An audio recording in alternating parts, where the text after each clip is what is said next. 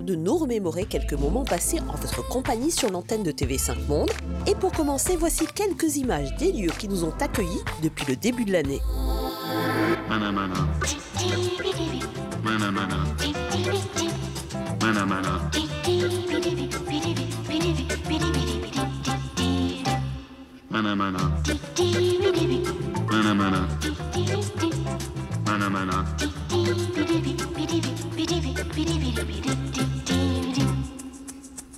na na na na na na na na na na na na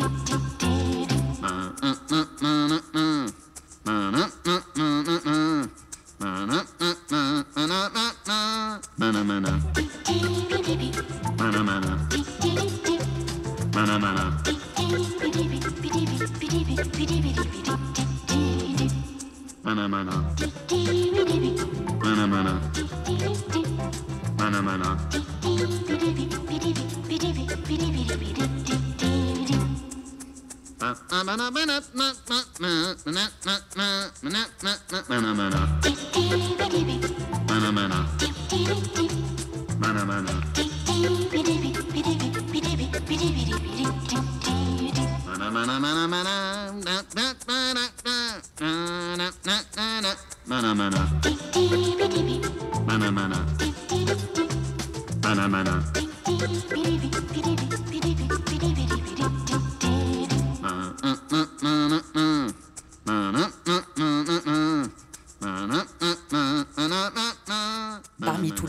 L'année, il a fallu faire un choix. Et nous avons choisi de revivre avec vous des débats que nous avions consacrés à des livres, des films ou des événements qui ont été des succès énormes malgré la période difficile traversée par la culture à cause de la pandémie.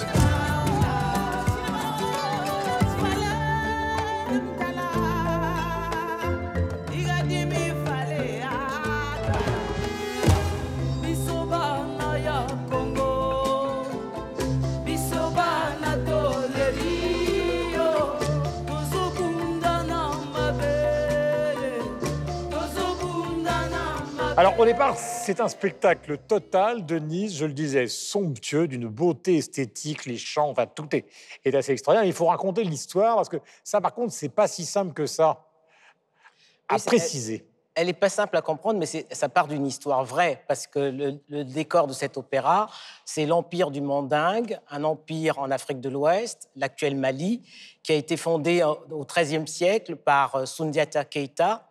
Et Sundiata Keita a cette particularité, c'est qu'il a, il a, il a été l'initiateur de la charte du Mandé, qui est antérieure à la Déclaration universelle des droits de l'homme. Et l'histoire de Sundiata Keita est racontée à travers une épopée légendaire par des griots, comme Fatoumata, la sublime Fatoumata Diawara, qu'on voit dans Le vol du Boli, et Baba Sissoko, le griot qui joue du Ngoni. Et c'est l'histoire du vol du Boli. Le Boli, dans, la langue bambara, c'est un fétiche zoomorphe, euh, oui, qui a des pouvoirs extraordinaires et auquel on rend un, culte. Et cet opéra illustre bien, à l'heure où on parle de la restitution à l'Afrique de ses œuvres, comment les richesses de l'Afrique ont été pillées par le colonisateur. Mais il a également un côté moderne, parce qu'on se rend compte également de la rivalité des puissances étrangères qui se sont dis- disputées pour s'accaparer des richesses du continent.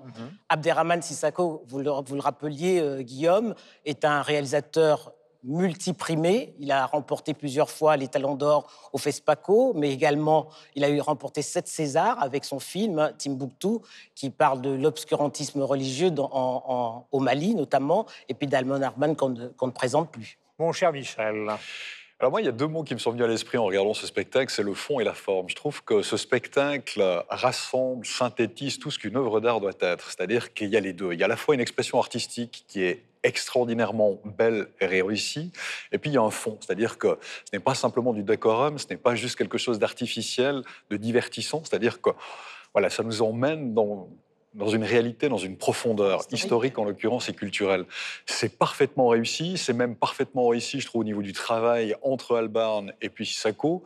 C'est-à-dire qu'on a réussi, comme l'expliquait Sylvestre, à avoir une modernité dans les tableaux, dans la mise en scène, dans une sorte de réalisation. Et puis en même temps, au niveau musical, on est quand même dans la tradition musicale au niveau des sons, mais on est au 20e, 21e siècle en l'occurrence, tout en ayant gardé peut-être alors ce que l'Européen que je suis imagine d'une certaine Afrique, c'est-à-dire un rapport au temps qui est différent, un rapport à une profondeur, encore une fois au niveau de la culture, au niveau de ce qui est en dessous des apparences, qui transparaît néanmoins dans, ce spectacle.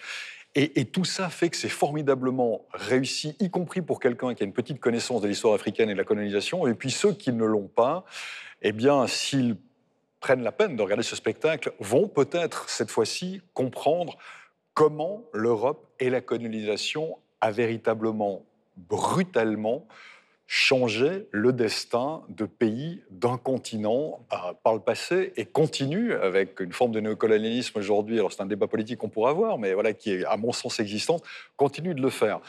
C'est vraiment complètement, entièrement réussi à tous les niveaux. Suis agent d'entretien. Les œuvres d'art que je nettoie. Vendredi prochain, ils vont vendre un colis aux enchères. On va le voler. Vous entrez balayeur et vous sortez millionnaire. Des questions? Oui. Et pendant que nous, on risque notre peau, toi, tu fais quoi? Moi? Moi, j'achète le colis.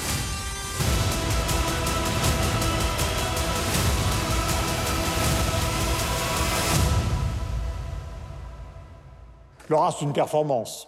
C'est une performance d'arriver euh, dans le top 1, 10 euh, de, Netflix. Oui, après... Euh, et numéro 1 dans de très nombreux pays. Hein. Et, oui, aux États-Unis notamment. Après, Omar Sy, je pense, est assez attractif. C'est, on pourrait dire, un acteur feel-good. Parce qu'il met de bonne humeur en Lupin. Est-ce qu'il est crédible ou pas crédible D'ailleurs, il incarne pas Lupin. Il incarne finalement un fan de Lupin, fils d'un chauffeur, euh, d'un riche euh, homme euh, politique, milliardaire, corrompu totalement, et il se retrouve orphelin, parce que le pitch est ça, il se retrouve orphelin à 15 ans, parce que son père est accusé d'avoir volé le, collier de la reine à son employeur. Et après, voilà, se trame toute l'histoire et l'envie de se venger.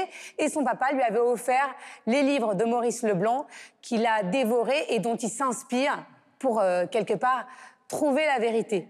En tout cas, quand on a vu d'autres Arsène Lupin, euh, on a du mal à, à voir Omar Sy dedans. Maintenant, si on se détache, comme c'est pas finalement Arsène Lupin, c'est une série.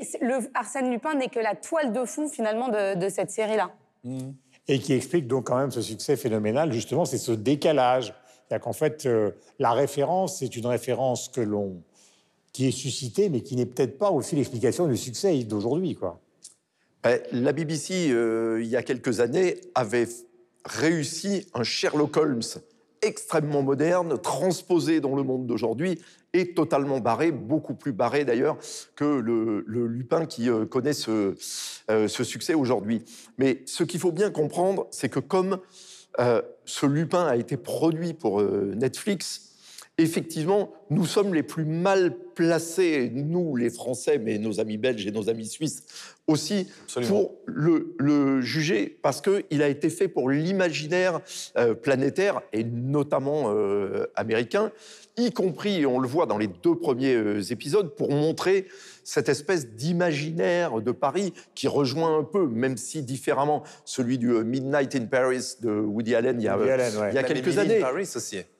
Emily in Paris de, oui, bien sûr, euh, qui, est une très mauvaise série en revanche. Très très mauvaise. Alors que Lupin n'est pas une mauvaise série. C'est une série qui nous peut nous paraître un peu, euh, étrange, mais en même temps, alors elle est évidemment extrêmement euh, politiquement correcte. Et ce qui est malin et ce qui est réussi, c'est effectivement d'avoir décalé. Parce que si Omar Sy avait été Lupin, on serait dans un contresens, etc. Mais là, il est dans un rôle d'un fan de Lupin, d'un Français d'origine euh, sénégalaise, euh, mais qui joue un rôle qui est très actuel dans la société française euh, de euh, 2021. J'ai vu des photos dans les camps. C'est tellement ignoble et abject qu'on ne peut pas le, le répéter. Ça va nous permettre de transmettre son histoire, de ne pas oublier le passé. J'ai mis tant de temps à oublier.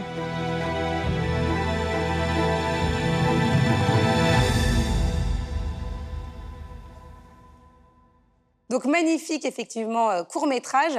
On va faire un peu un petit pitch euh, de Colette. Colette, c'est l'histoire d'une résistante qui a 90 ans, d'une ex-résistante, et qui va partir en voyage avec Lucie. Lucie est une jeune étudiante en histoire, passionnée, et elle va réussir à convaincre Colette de partir en Allemagne, dans le camp de Dora. C'est une sorte, alors c'est difficile de dire ce terme, mais c'est une sorte de road movie malgré tout, entre Colette et Lucie, et plein d'émotions euh, se dégagent de ce court-métrage. Je pense qu'ici, on l'a tous apprécié, on ne peut pas être insensible.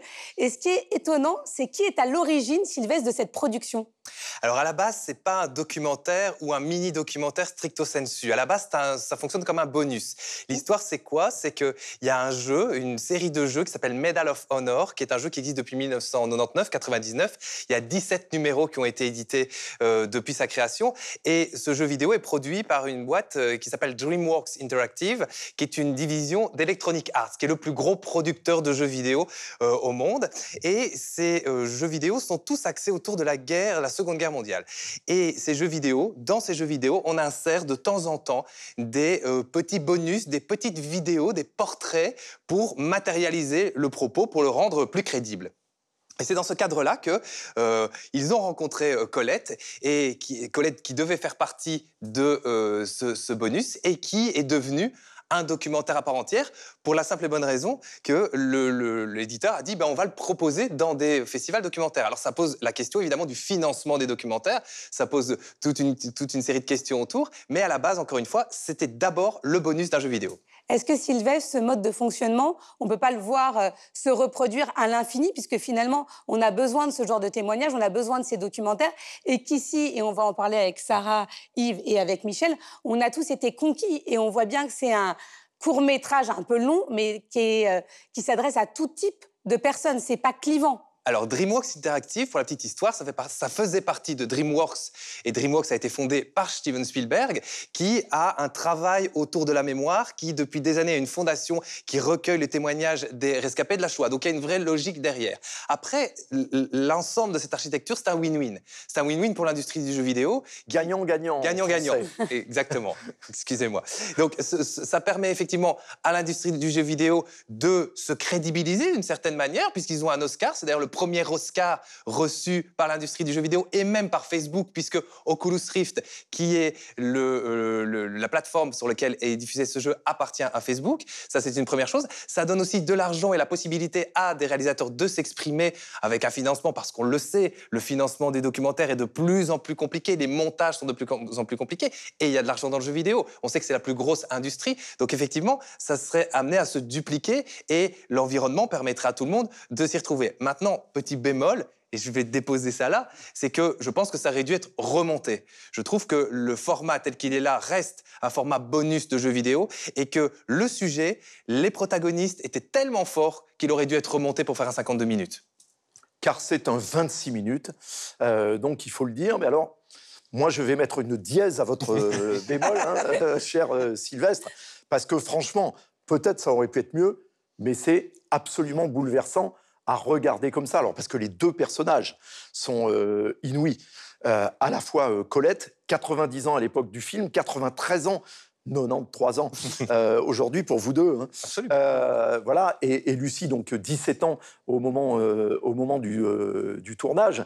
Et ce que je trouve très intéressant, au-delà du euh, film euh, lui-même, hein, qu'on peut recommander vraiment à, à tous les téléspectateurs, bah, c'est que justement ce montage financier est intéressant parce que je dirais que peu importe d'où vient euh, l'argent, ce qui est important, c'est que cette histoire ait été racontée et qu'elle ait été aussi bien racontée. Parce que même si peut-être il y a des choses euh, imparfaites, en revanche, l'émotion, elle, elle est là du début à la fin.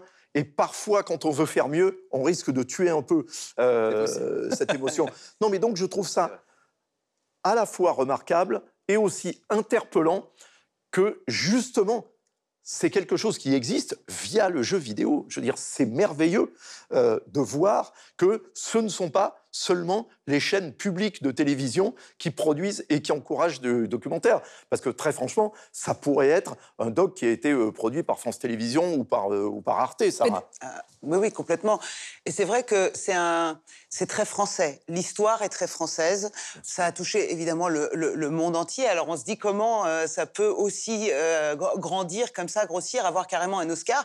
Ben, je trouve que quand les Américains s'en mêlent, quand même, il y a toujours cette espèce de grâce où on ne sait pas pourquoi ça explose et tout le monde peut profiter. Ils sont très forts. Et d'ailleurs, je vais vous répondre comme ça à l'américaine. Parce qu'à l'américaine, vous savez, les gens, ils aiment bien répéter le prénom de la personne qui leur a posé la Oui, question. Sarah. Alors, vous savez, merci Yves de m'avoir posé cette question très intéressante. Yves, très pertinente. Et- Je vous en prie, oui, Sarah. Merci beaucoup, Yves. Et donc, je vais vous répondre. Je trouve que quand les Américains s'en mêlent, eh bien, très vite, tout d'un coup, ça gagne le monde. Pourquoi? Parce que nous, on est très forts. En France, on sait raconter une histoire. Mais là où les, Américains sont forts, c'est qu'ils savent ils savent partager. Moi, ce documentaire, honnêtement, qui est évidemment, comme vous l'avez dit, bouleversant. L'histoire est bouleversante. Ces deux personnages sont incroyables. Leur lien, leur rencontre est incroyable. Leur personnalité. Leur personnalité, la dignité de, de- de- de cette femme. Parce qu'elle est très, elle est, on elle- comprend, hein, bien et elle est sûr. très dure. Et puis, et puis elle a cette voix très verticale. Et ce qui est dingue entre les deux, c'est que la, la- la- la gamine veut absolument pas qu'on oublie et que de génération en génération on raconte cette histoire, alors que elle, elle a mis une vie à essayer d'oublier. Donc cette rencontre-là, elle est magnifique. L'histoire, elle est formidable. Mais c'est vrai, les Américains, ils sont forts dans le teasing aussi. Voilà, quand vous regardez d'ailleurs le jeu vidéo Medal of Honor, il suffit d'entendre le teaser. C'est-à-dire que c'est vraiment un teaser de box-office américain, genre In a city where money can buy you power, only. Et là, t'entends des explosions, une voix faiblarde un peu à l'américaine qui fait I don't want it like this. Voilà. Et donc, il y a ça. Ils savent vendre comme ça. Une fois que vous avez vu le teaser du jeu vidéo, vous avez envie de regarder. euh, et c'est tant mieux. Vous avez envie de regarder ce documentaire et ce documentaire explose. Elle a un Oscar bien mérité.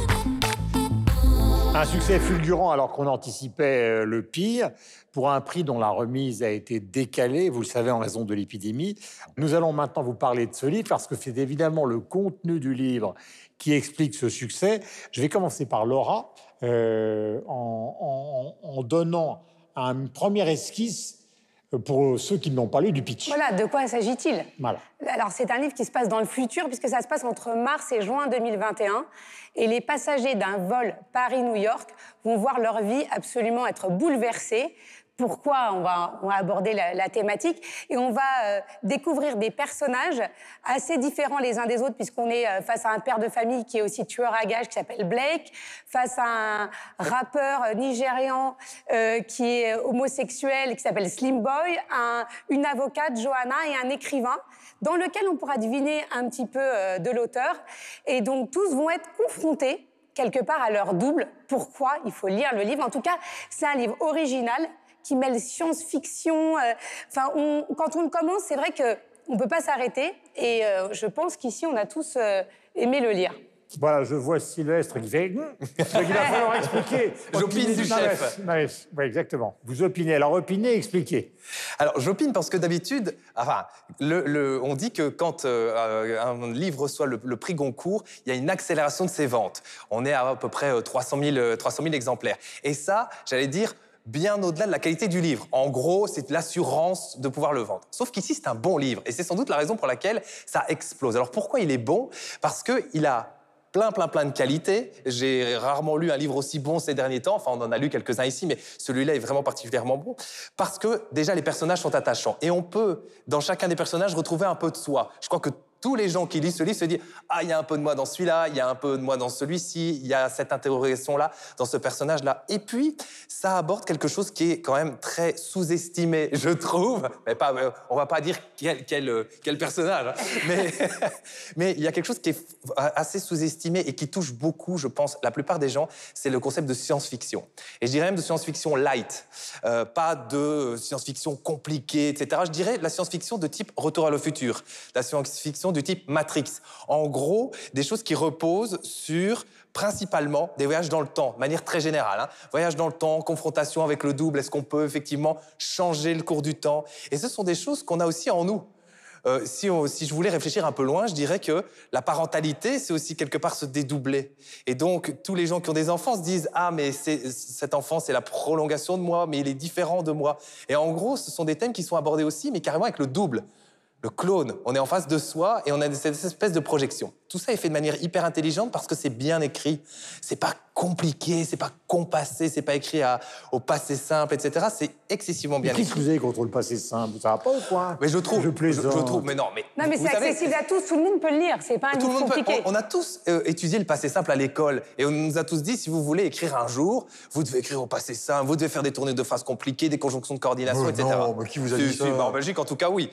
Et on se rend compte ici que la- la- le, le- le verbe est très simple, mais aussi qu'il est changeant. Et ça, je trouve ça génial. Il change en fonction des en personnages. fonction des personnages. C'est tellement bien, je trouve, c'est c'est tellement brillant cette approche qu'à un moment donné, même si le niveau de langage n'est pas le sien, on peut se dire, je passe dessus puisqu'il correspond à la personne euh, qu'on qu'on a sous les yeux. Donc, 9,5 sur 10 Euh, il faut préciser que ce tome, Le Tellier, euh, je ne dis pas qu'il sort d'un nulle part, parce qu'il a écrit beaucoup de choses, mais il appartient plutôt au départ à une sorte d'underground littéraire qui s'appelle l'Oulipo, qui a été fondé par Raymond Queneau et des mathématiciens, qui étaient des gens qui fonctionnaient au contraire des surréalistes, c'est-à-dire qui voulaient s'imposer des règles pour retrouver la liberté.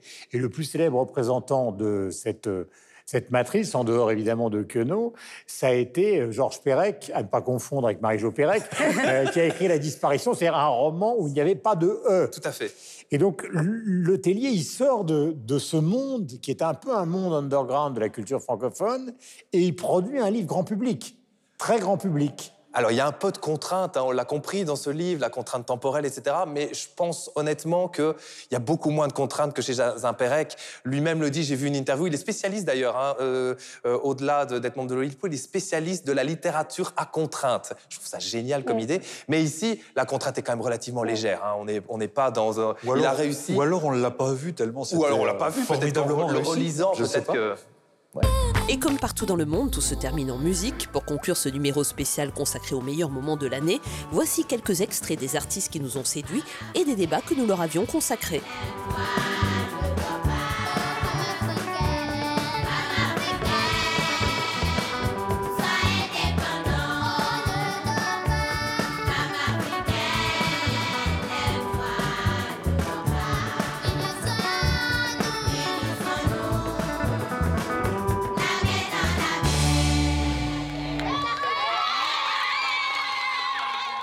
Denise, expliquez-nous ce qu'est ce Star Féminine Band. Alors, c'est un orchestre de jeunes filles, d'adolescentes même d'ailleurs, parce qu'elles sont âgées de 10 à, à 16 ans. Et elles sont originaires de la ville de Natitingou, qui est une ville au, nord du Bénin, à la frontière entre le Burkina Faso et le Togo.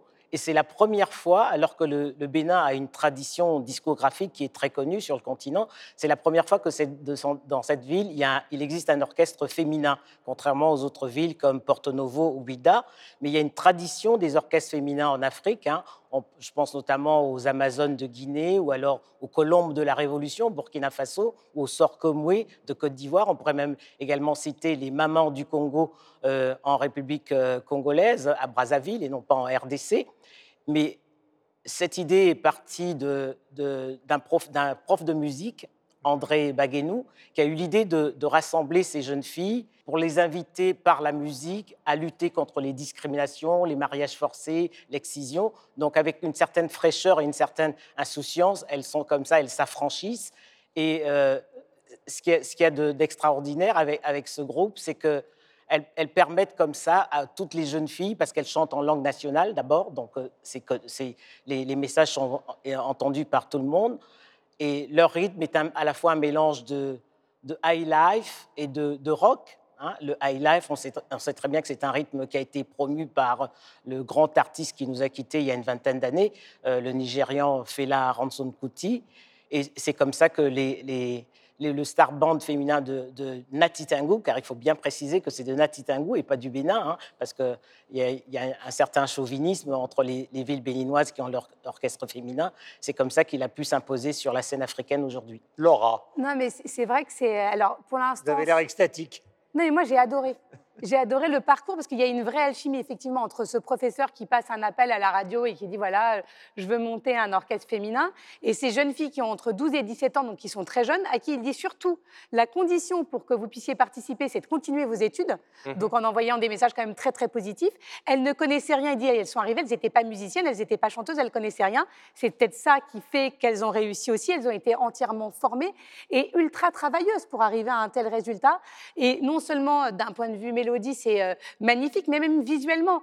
Euh, là, vous avez vu un extrait. Allez, euh, tous les... il y a beaucoup de clips qui sont disponibles sur YouTube, qui sont tournés dans des décors naturels absolument splendides, où elles sont là avec cette fraîcheur et ces messages, parce qu'il y a cette fraîcheur et tous les messages qu'elles véhiculent pour les femmes. Et je trouve que c'est vraiment un très beau signe et très encourageant. Et on se dit, on en veut plein dans- en Afrique. Voilà, si ça peut lancer une mode un peu plus efficace en termes de messages que les Spice Girls, on ne peut pas dire que les messages des Spice Girls euh, nous aient beaucoup apporté en tant que femmes. En tout cas, là, ça apporte vraiment pour les futures générations.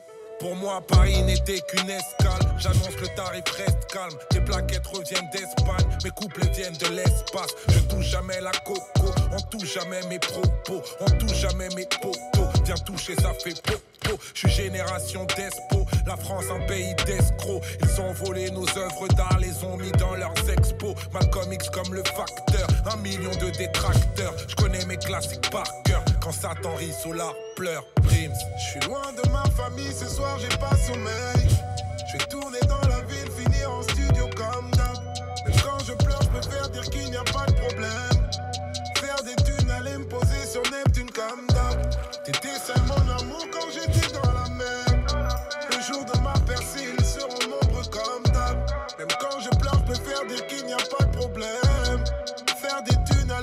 sur Neptune comme.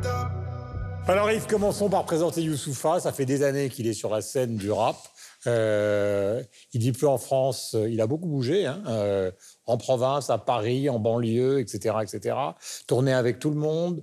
Euh, le peu que je sache, parce que vous êtes beaucoup plus spécialiste que moi, c'est qu'il a fait beaucoup de premières parties de grandes stars du rap américain, 50 Cent, Eminem, etc., etc. Plus euh, des albums de groupe, plus des albums solo. Voilà. Alors effectivement, il a beaucoup euh, bourlingué. Euh, Youssoufa Makibi, de son euh, vrai nom, puisqu'il est quinois à l'origine, donc euh, congolais, et qu'il est surtout le fils du grand Taboulé Rochereau, crooner euh, congolais superstar qui avait été le, chanteur de l'African Jazz du Grand Calais, Joseph Kabasele. Tous les Congolais et tous les Africains hein, euh, connaissent le, le Grand Calais et connaissent euh, Taboulé. D'ailleurs, euh, le gouvernement euh, congolais a, sur le chemin qui conduit de la Gombe ou du centre de Kinshasa à l'aéroport, il y a des immenses panneaux où on voit le visage de Taboulé euh, Rochereau et c'est merci avec simplement écrit. Donc c'est vous dire hein, le, le- le poids qu'avait euh, le père donc de, de Youssoufa, qui est arrivé. euh, sa maman en revanche elle est sénégalaise. Il est arrivé en France à 12 ans. Il a fait ses études à Paris 3, hein, à, la Sorbonne. Et c'est déjà un ancien du, euh, du rap euh, français. Son surnom, c'est le lyriciste bantou, car les Congolais sont, comme les Camerounais, comme notre ami Denis Epoté, des bantous. Et Youssoufa, d'une certaine façon, il incarne, et alors peut-être plus que jamais sur ce dernier album, euh, Neptune Terminus, son sixième euh, album solo, on va dire un rappeur un peu littéraire et qui donc doit être déjà un peu dépassé puisqu'il plaît à des gens comme moi. C'est-à-dire que c'est le nouveau MC Solar, c'est-à-dire il est le visage du rap pour les gens en fait qui n'aiment pas vraiment euh, Et qui réfléchissent, le rap. qui n'aime pas le rap, mais qui n'aime pas le rap tel qu'il évolue actuellement. Voilà, alors que lui, son rap est très mélodique, euh, parfois autotuné, hein, comme il se doit. euh, pour, Mais euh, légèrement, ça va, Hein ça va, c'est léger. Oui, mais enfin, Puis il n'y a pas de gros mots, il n'y a pas d'insultes, il n'y a pas de violence, ça fait du bien. Non, c'est un auteur. Voilà. Voilà, le lyriciste euh, bantou. Il a eu la meilleure note à l'oral de français de l'Académie de Versailles. Ouais, Le c'est, euh, oui, ben, c'est-à-dire, ça n'est pas Monsieur Booba. Voilà, c'est- très différent.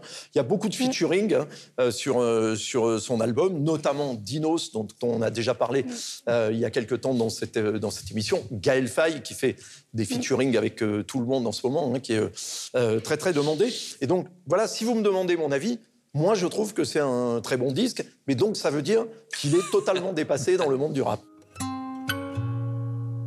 J'avais pas prévu d'un jour adopter mon enfant, j'ai dû surtout m'adapter.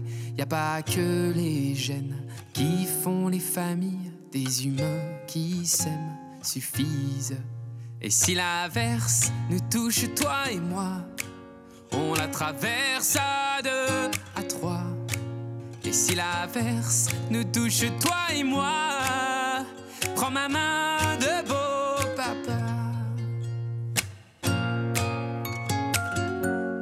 Je t'attendais pas, je te laisserai pas.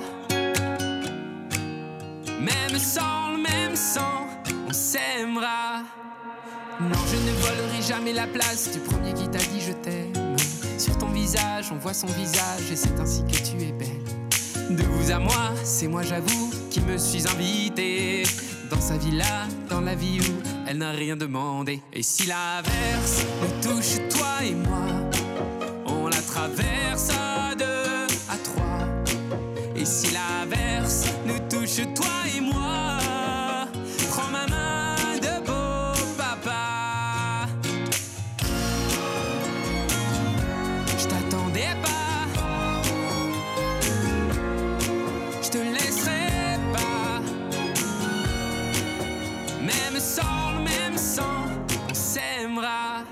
Dans toute émission, il faut ménager un suspense. Donc vous n'aurez pas Laura tout de suite. Nous allons commencer par Sylvestre. Oh non Comment ça, ah non Si. Vous avez adoré la chanson Beau Papa. Non, de- ah alors, non. Alors. Ah, je me réjouis J'ai lu le postulat de départ de Vianney. Vianney veut donner de la lumière, et je le dis au premier degré, hein, de la lumière et de l'évasion aux gens. Et je trouve ça excessivement positif. Je trouve que c'est vraiment euh, euh, une, une- un, comment dire, un positionnement euh, euh, très, très, Très louable. Très louable. Voilà, très louable.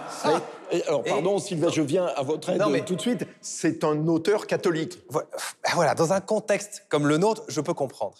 Néanmoins, quand j'ai écouté ce disque, je me suis dit, c'est pas le genre de lumière dont j'ai besoin, euh, c'est pas le genre de Mécréant. positivité dont j'ai besoin. Non mais, et je me suis vraiment posé la question. Je me suis dit, il est bien ce garçon, il, est- il, est- il a- l'air gentil, il est plein de positivité, il est plein de gentillesse, il est plein de bienveillance. Bienveillance, ouais. Mais on a envie de lui dire, sois un peu trash, sois un peu, je sais pas moi, noircis un peu ton trait de temps en temps, soit et un peu d'aspérité. C'est ce- c'est- voilà, parce que je trouve, à titre personnel, que l'art, ça doit être quand même un tout petit peu. Parfois, ça doit être un peu froid, parfois, ça doit être un peu brûlant, mais ça ne doit pas être tiède. Et ce que je reproche, si tant est que j'ai quelque chose à reprocher à ce disque, parce que je suppose qu'il plaît à beaucoup de monde, c'est que ce disque est tiède. Et la tiédeur, pour moi, c'est un peu compliqué en euh, matière d'art et Ouais. de création artistique. Michel. Le fait- je, je- je- vous voyez, je maintiens le suspense. Là, là, j'ai- La bombe H est là. Mais alors, elle aura, elle va plus rien, elle aura plus rien à dire, la pauvre Laura, j'imagine. Et si, Non, non, moi, je me, suis, je me suis sérieusement, prodigieusement ennuyé en écoutant Vianney. Je suis désolé de le dire. Je ne suis pas très bienveillant. Oui, mais enfin, c'est pas le seul. hein. Non, non, mais vraiment, voilà. J'ai- Mais vraiment, j'ai essayé, j'ai écouté, j'ai lu. Alors, il y, y a une sorte de discrépance entre le bonhomme et sa musique, parce que le bonhomme a l'air éminemment intéressant et original dans son parcours de vie. C'est vrai que moi, j'imaginais pas le parcours de vie qu'il a. Euh, fils de militaire, pilote d'hélicoptère et d'avion. Il a fait le lycée militaire parce qu'il voulait être dans un établissement où tout le monde avait l'uniforme, parce qu'il en avait marre que les gens portent des marques. Il a fait l'autostop, il a voyagé à vélo, en scooter, avec pas un rond en poche. Enfin, il y a un Il côté... a fait même une école de stylisme. Ah, une école de stylisme, absolument. Il est, il diplômé, absolument. Il est diplômé d'une école de stylisme. Donc le type, il, il a une approche de la vie quand même qui est originale. Il fait pas les choses comme tout le monde. Il y a un vrai fond. Mais il y a peut-être un public neuneux. Oui, mais par contre, euh, au niveau musical, eh ben, en tout cas dans cet album, c'est vrai que le précédent était un, un petit peu plus construit, je trouve. Mais dans celui-ci, bah, il manque quelque chose. Quoi. Et peut-être, alors la question que je me posais, c'était, il insiste sur le fait qu'il a beaucoup, beaucoup travaillé, qu'il a travaillé seul, parce que confinement. Et moi, j'ai envie de dire ça. hein, finalement, le fait de peut-être pas avoir eu un regard extérieur, le fait d'avoir dû travailler ouais. tout seul, bah, ça donne, alors certes, une homogénéité au disque, mais une homogénéité qui est un petit peu euh, gnangnan, quoi. Mais peut-être qu'il est, peut-être il est trop heureux. Vous voyez, il est, il est heureux dans sa Non, mais vie, euh, tout pardon, va la bien. li- Laura, pardon, la liaison. Il est trop heureux ou Oui, il est non, trop, trop- peureux? Non, non, il n'est pas peureux, il est trop heureux. Et, euh, et c'est ce qui fait que c'est lisse. Donc, n'attendons pas, c'est le titre de son album, c'est ça? On n'est peut-être pas obligé d'attendre le quatrième, à mon avis. hein. C'est le J, c'est le S, un 3. Je suis qu'avec des têtes cassées dans la lac. Je les baisse, je les baisse, je les baisse. Je les baisse, je les baisse, je les baisse. C'est le J, c'est le S, un 3. Je suis qu'avec des têtes cassées dans la lac. Je les baisse, je les baisse, je les baisse. Je les baisse, je les baisse, je les baisse.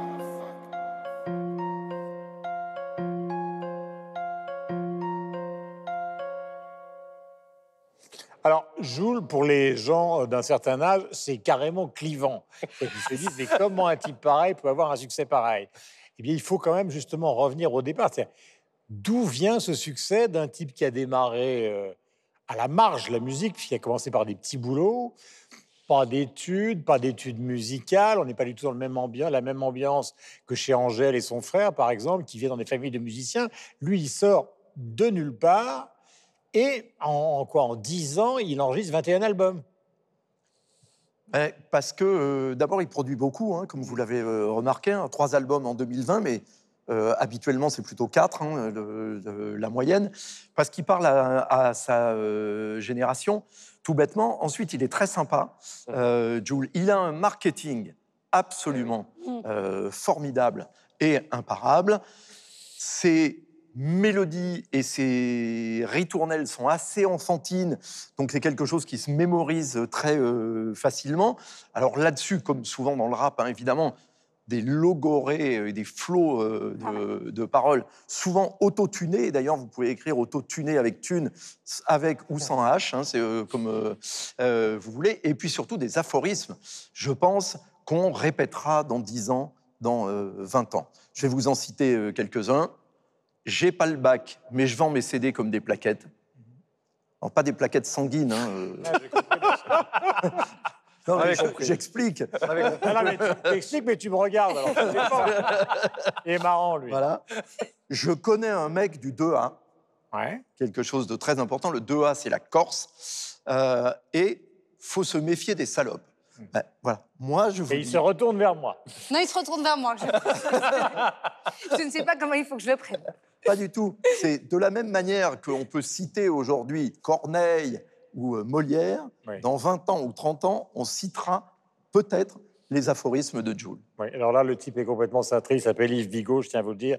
C'est le patron de TV5 Monde. C'est quand même le mec qui fait rimer Dalida avec Italia. Enfin, je veux dire, il faut quand même se. Ah oui. Bah, en même temps, il y a une logique. Ouais, a- Non, mais j'ai pas dit qu'il n'y avait pas de logique. Il y a, il y a deux Je logiques. dis, je dis que la rime n'est pas d'une. Mais je trouve que c'est- cette non, chanson, d'abord- justement, je suis obligé de jouer le méchant. D- D'abord, il y a la rime en A. Oui. Ensuite, et le lien. J'avais remarqué, papy avait remarqué. Et le lien entre l'Italie et Dalida est avéré. Oui, ça prouve qu'il connaît Dalida.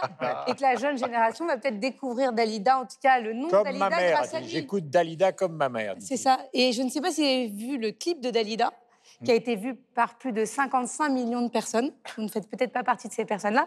Mais il vient de dire il faut se méfier des salopes. Mais alors, par contre, dans les clichés, Jules, il est très très bon. Il chante avec la voiture de sport et les deux femmes euh, assez dénudées, la bien blonde, l'autre métisse avec euh, le décolleté qu'il faut. Donc, euh, je ne il sais est- pas s'il s'en méfie ou si elles sont devenues ses meilleures Oui, moi, amies. Non, mais En même temps, il est marseillais.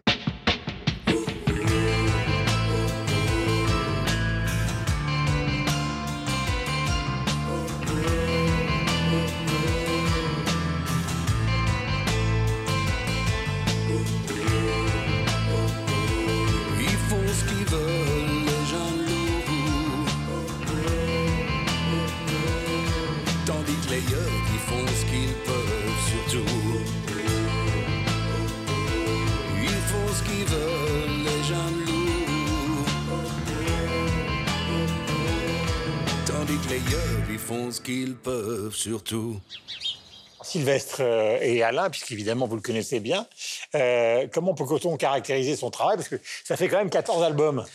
Alors, pour moi, c'est le melting pot euh, à la belge dans toute sa splendeur. C'est-à-dire qu'on le dit souvent dans cette émission et on le dit euh, euh, par ailleurs que la Belgique est un carrefour au milieu d'un certain nombre d'influences anglo-saxonnes, des influences germaniques, des influences latines. Eh bien, lui, il synthétise tout ça et il l'a toujours fait avec beaucoup, un, de sincérité et deux, avec beaucoup de, détachement et de légèreté. Si on écoute son dernier album, il est à l'image des 13 albums précédents. Donc, il ne, il ne s'est jamais trahi, n'a jamais trahi euh, la confiance qu'a- qu'avaient placée en lui euh, les gens qui l'aimaient.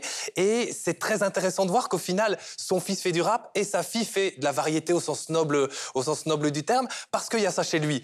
Euh, si on écoute bien, il y a euh, dans ses chansons un peu de rap, un peu de phrasé, mais il y a aussi beaucoup c'est de mélodies. mieux que de la variété, c'est de la pop. Oui, oui, voilà. Euh, Mais quand je dis de la, de la- de la variété au sens noble du terme, c'est c'est effectivement ce que, ce que je sous-entendais. Donc effectivement, il y a ça euh, chez ses deux enfants et lui, il synthétise ça. Le seul regret qu'il a euh, toujours émis, c'est effectivement euh, ses rendez-vous manqués avec la France parce que euh, MC Solar lui avait écrit un morceau à un moment donné et puis sa maison de disques en France a fait faillite. Il a aussi écrit un morceau avec des sonorités arabo-andalouses et ça c'est tombé au moment où il y avait eu des attentats dans le métro à Paris. Et donc, il a toujours nourri cette, ce- ce- cette, petite, cette petite tristesse par rapport à ça. Et d'ailleurs, j'ai lu récemment que Laurence Bibot avait dit « Mes enfants vengent mon mari ». Et lui a dit bah, « Ce serait quand même un peu, un peu trash parce que ça fait quand même 30 ans que je fais de la musique. » Et ce qu'il ce qu'il- ce qu'il a trouvé aussi un peu dommage, c'est qu'il a essayé d'aider ses enfants en leur disant « Faites attention, etc. » Et ils lui ont dit « Papa, laisse-nous tranquille. » Et donc ça aussi, il a dit euh, voilà. Mais je trouve que euh, il y a une certaine justice parce qu'il revient d'une certaine manière en grâce pour pour plein de raisons, hein, parce qu'effectivement à cause de ses enfants ou grâce à ses enfants. Mais il va jouer dans une série avec Béatrice Dalle. À 60 ans, c'est sa première euh, expérience en, en termes de série. Et il a effectivement toute une image, toute, toute- toute une bonhomie qui euh, bah, qui peut plaire effectivement à la francophonie dans son ensemble. Vous le connaissez bien, là? Je le connais, oui. euh, ben, en fait, c'est pas une star. C'est mieux qu'une star, c'est un copain. Parce que euh, même si les gens ne se précipitent pas sur ses albums, même si les radios ne passent pas ses chansons euh, à tue-tête tout le temps, bah, tout le monde a eu l'occasion de le voir dans un festival ou l'autre, on en parlait. Justement, voilà aussi un avantage des festivals, c'est qu'on peut y découvrir des gens qu'on n'irait peut-être pas voir, euh, comme, comme Marca. Et par rapport à ce que Sylvestre vient de dire, ses regrets, il n'y a quand même aucune aigreur. C'est c'est le gars qui s'assume totalement et qui assume aussi ses origines, avec tout ce que ça a de contradictoire. Il est en effet d'un milieu euh, euh, tout à fait simple, ouvrier, et il s'appelle Van Laken. Laken, il faut savoir que c'est là que se trouve le château du roi. Vous avez ici tout près euh, le palais, ça c'est l'endroit où le roi travaille, et puis vous avez le château de Laken, c'est là que se trouve aussi la, famille royale. C'est un peu un, melting pot de toute la Belgique. Et moi, je souligne aussi euh, l'intérêt du bouquin qu'il a euh, fait paraître à cette occasion, parce que ça donne toute une série, euh, toute une série de clés. Bon, c'est écrit, euh, c'est écrit en belge. Moi, j'a- j'adore évidemment, avec des tas d'expressions que vous apprendrez, etc. Et puis alors, il explique aussi, justement, dans son rapport à la France, un certain nombre de choses qui sont, qui sont tout à fait passionnantes, un peu grinçantes, mais c'est quand même amical. Et je crois que tout Belge pourra se retrouver, il notamment a pas- quand, il quand a pas le ex- seum, lui. voilà, notamment quand il explique que euh, il va jouer à Paris et que on veut absolument lui faire chanter, l'obliger à chanter une chanson euh, de Brel, alors que en fait il n'aime pas Brel et qu'en plus euh, Brel a des textes très longs et lui sait pas, ne peut pas retenir tout ça. Et, Et alors il a cette phrase, et le prompteur il a se cette plante. phrase Et et, le le prompteur se plante. Mais je, plante. je- je C'est- laisse c'est- aussi, c'est je laisse aussi la surprise quand vous lirez le bouquin. Et il a cette phrase dans laquelle tout le monde peut se retrouver en Belgique, c'est demander à un Belge de chanter du belge, du belge, du brel. eh bien, tout est dit. Demander à un Belge de chanter du brel parce qu'il est belge, ça reste une idée de français.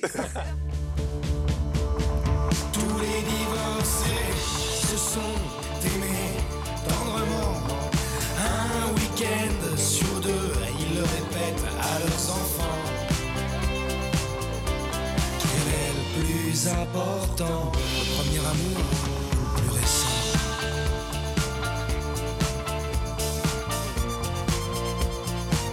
Tous les divorcés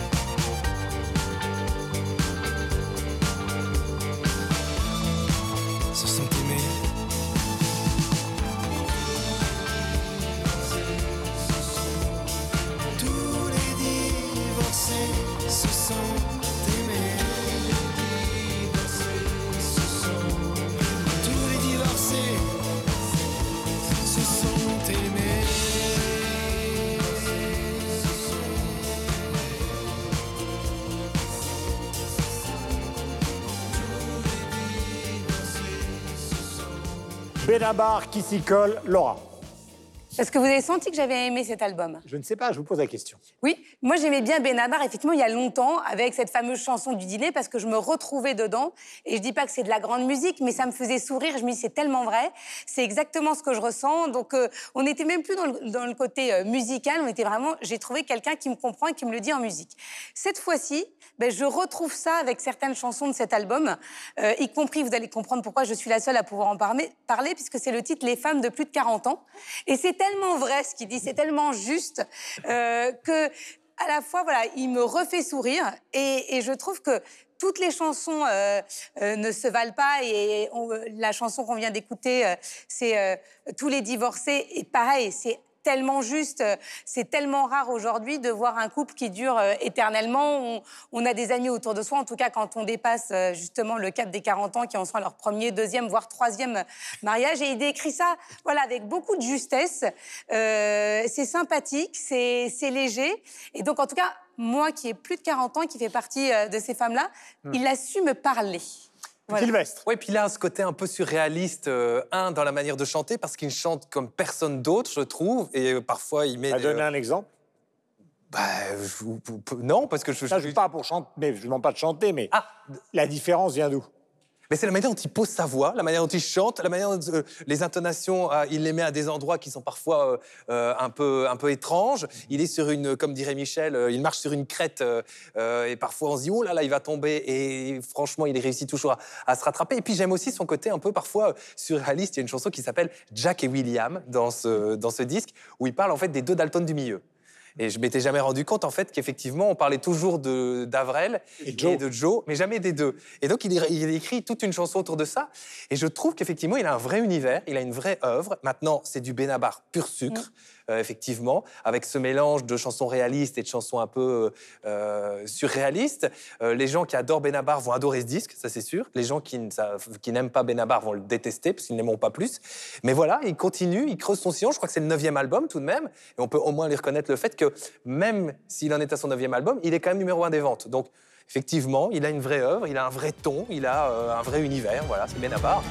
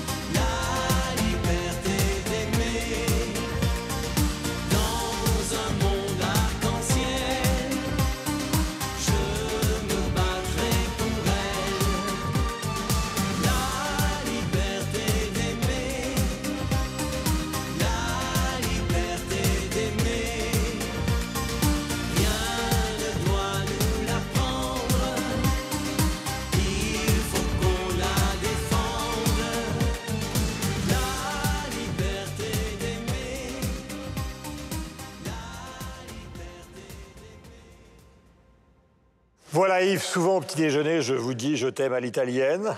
Et en général d'ailleurs, tu me colles une baffe, parce qu'il faut maintenant bien le dire et parler clairement. Alors, vous qui êtes quand même le prototype de l'enfant du rock, qu'est-ce que vous trouvez à Frédéric François de particulier? Ma che fa Guillaume? Voglio morire, non adesso. non, Frédéric François, c'est un véritable phénomène. En réalité, euh, il incarne la version variété du bel canto euh, italien et sicilien, puisque c'est euh, euh, son origine. En plus, il change pas du tout. hein. C'est-à-dire que vous regardez les vidéos d'il y a 20 ans et celles d'aujourd'hui, c'est le même. Alors que son rival pendant un temps, qui est également italo-belge comme lui, Franck Michael, lui était allé à Memphis hein, pendant un moment, enregistré avec les musiciens d'Elvis, etc. Donc il avait tenté euh, le crooner à l'américaine et pas simplement, euh, euh, à, je dirais, à, à- à l'italienne, comme hein, l'amour que nous partageons, Guillaume, à chaque petit déjeuner tous les deux. Non, c'est un phénomène parce que il chante l'amour comme savent si bien le faire les Latin lovers euh, italiens, même euh, importés euh, en Belgique.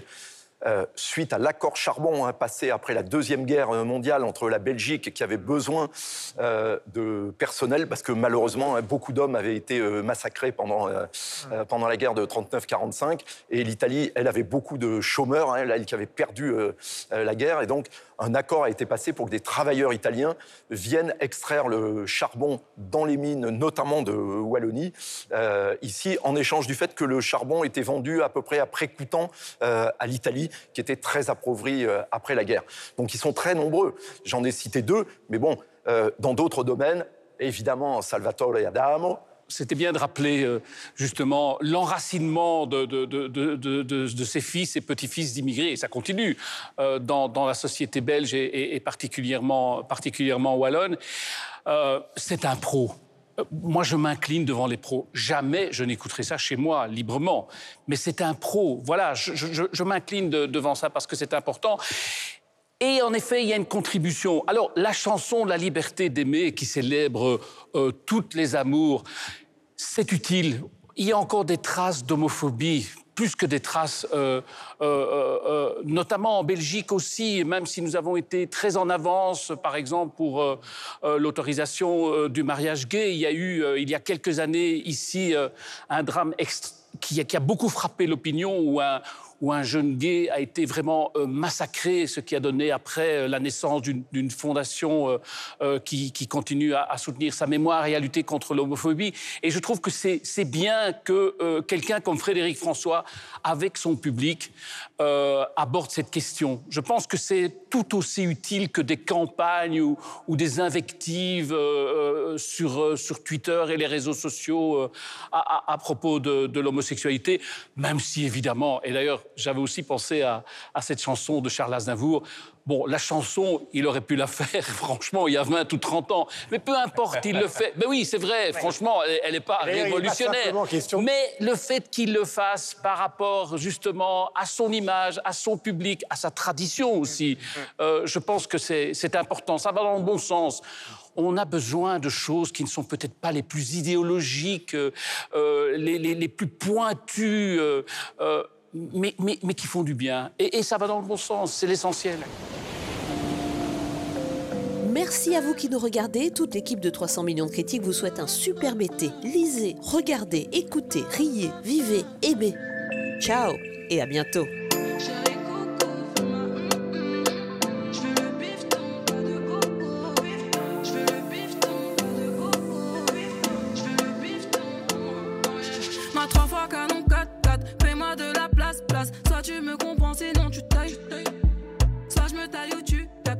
mais les pas de batte. Monsieur que